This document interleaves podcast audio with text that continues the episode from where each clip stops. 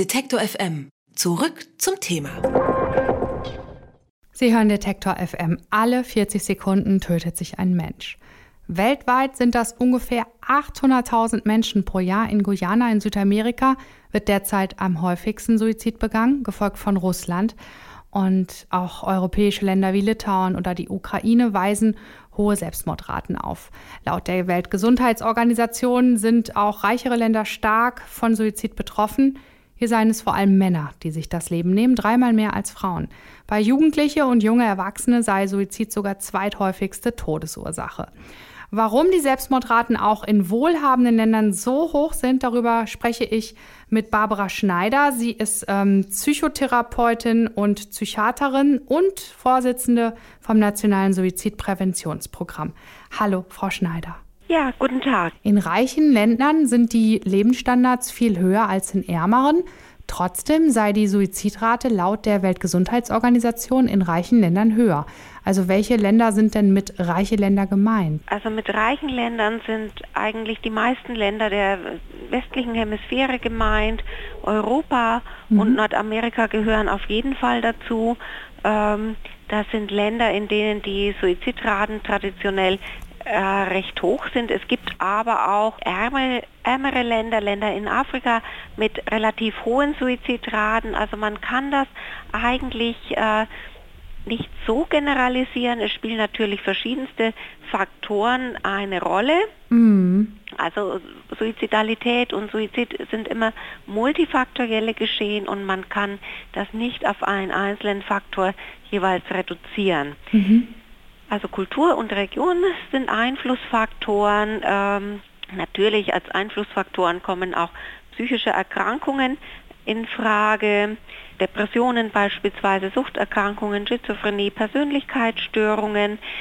Lebensereignisse spielen eine Rolle, äh, auch die Lebenssituation, aber Lebensereignisse sind sehr häufig eben akute Auslöser von äh, Suizidalität. Und Iran, Irak, Pakistan, da zum Beispiel ist die Rate sehr niedrig. Kann das daran liegen, dass Suizid dort als Schande gilt?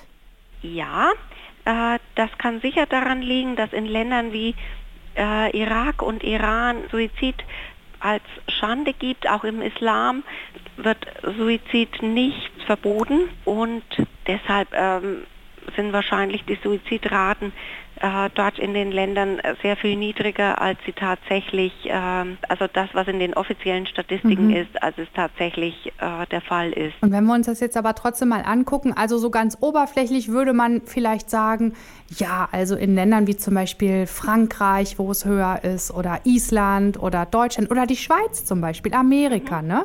Da geht es den Menschen doch gut. Sie haben Geld, sie haben eine Wohnung, es herrscht kein Krieg.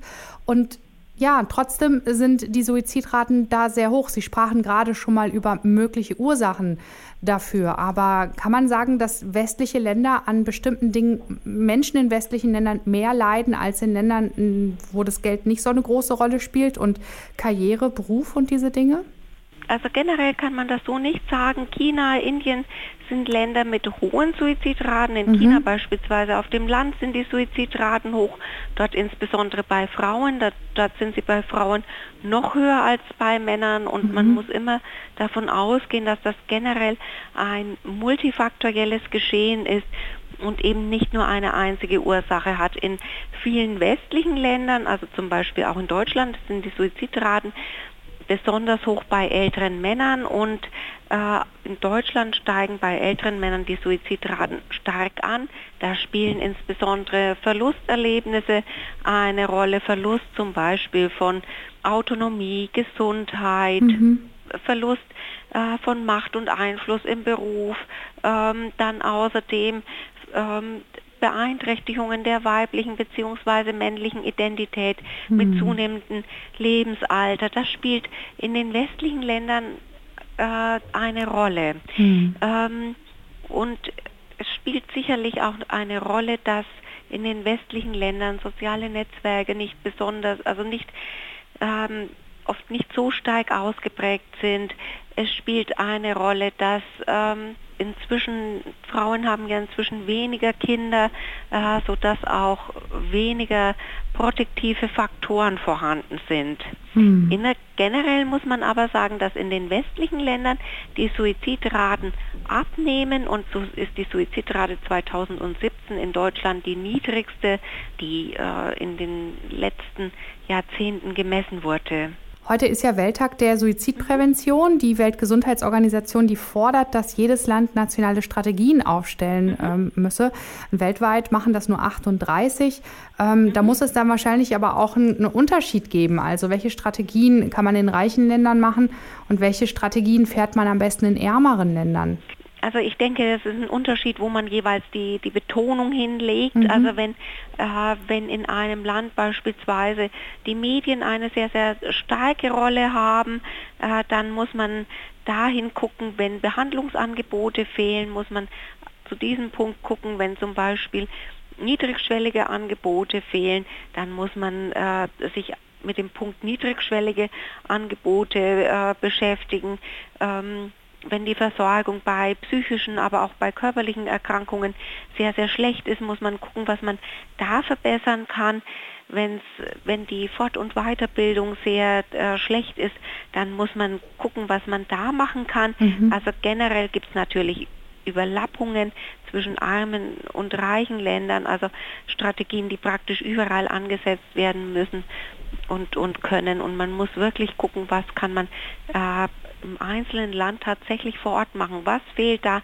Wo äh, würde da am ehesten etwas helfen? Ja, in Sri Lanka und Südkorea zum Beispiel, ähm, da werden einfach mal starke Pestizide verboten. Das ist natürlich eine oberflächliche Maßnahme jetzt. Ne? Mm, und das ist eine Maßnahme, die zum Beispiel in Südkorea äh, sicherlich dann sehr wirksam ist. Man weiß, dass aus China das eine Maßnahme ist, mhm. wo das ein, die sehr, sehr wirksam ist, weil viele Suizide gerade auf dem Land, gerade bei den Frauen, die in der Landwirtschaft arbeiten, kam eben, wurden eben mit Pestiziden äh, verübt. Und ähm, wenn man dieses Mittel äh, verbietet, äh, dann, also wenn leicht zugängliche Suizidmittel verboten werden, mhm. ähm, dann nehmen auch die Suizidraten ab. Mittelrestriktion ist weltweit eines dieser Mittel, die am, ähm, am wirksamsten zur Suizidprävention sind. Ähm, wie sollten denn die Präventionen in Deutschland aussehen? Also was darf da mehr kommen?